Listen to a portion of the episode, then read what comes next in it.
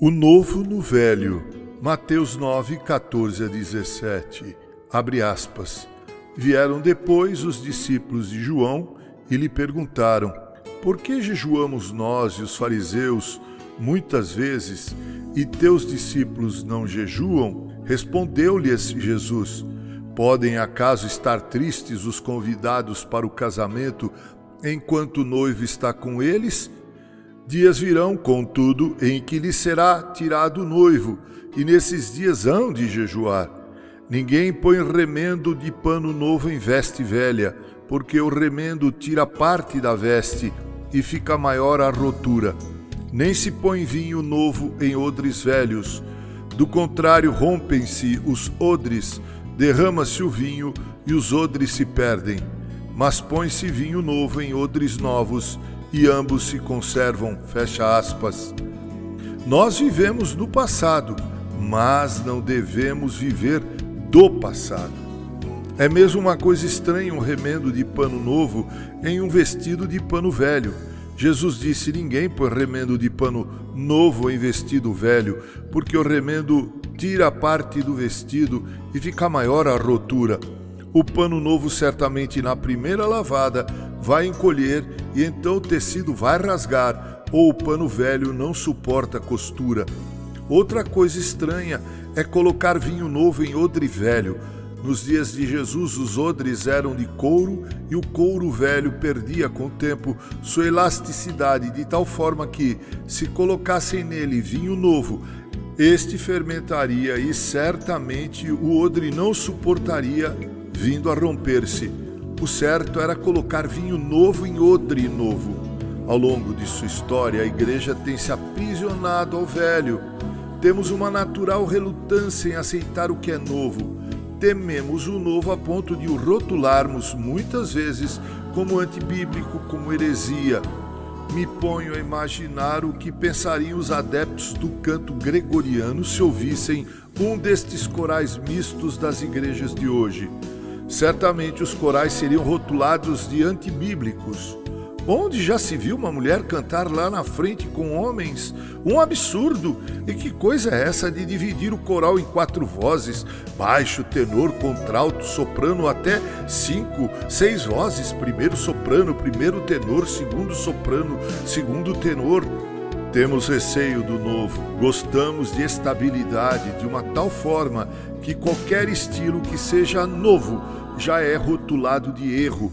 Jesus fala esse respeito quando se refere ao remendo de pano novo em vestido velho e ao vinho novo em odre velho, como vimos. A história do progresso é a história do novo que superou o velho. O velho, um dia, foi novo Todas as ideias novas têm tido que lutar para poder se impor. Por exemplo, o automóvel, o trem, o avião foram vistos com ceticismo por muitos em seus primórdios.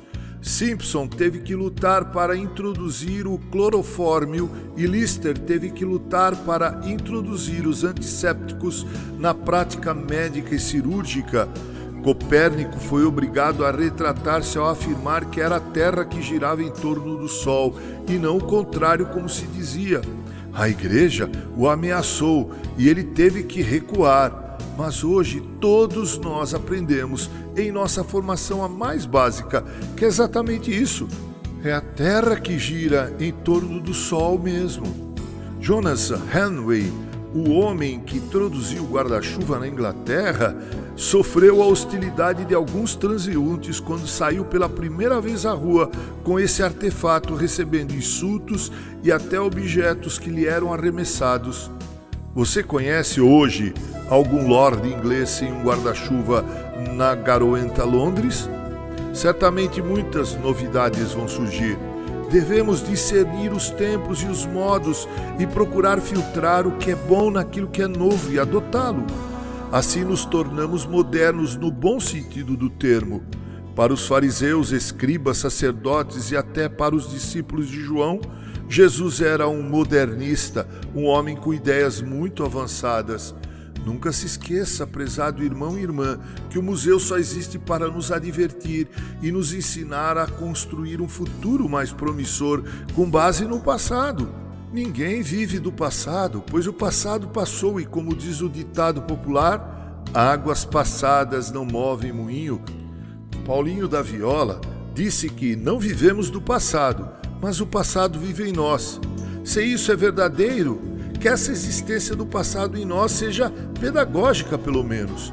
E por falar em novo, é bom que nos lembremos que as misericórdias do Senhor são a causa de não sermos consumidos, porque as suas misericórdias não têm fim, se renovam, ou seja, são novas a cada manhã.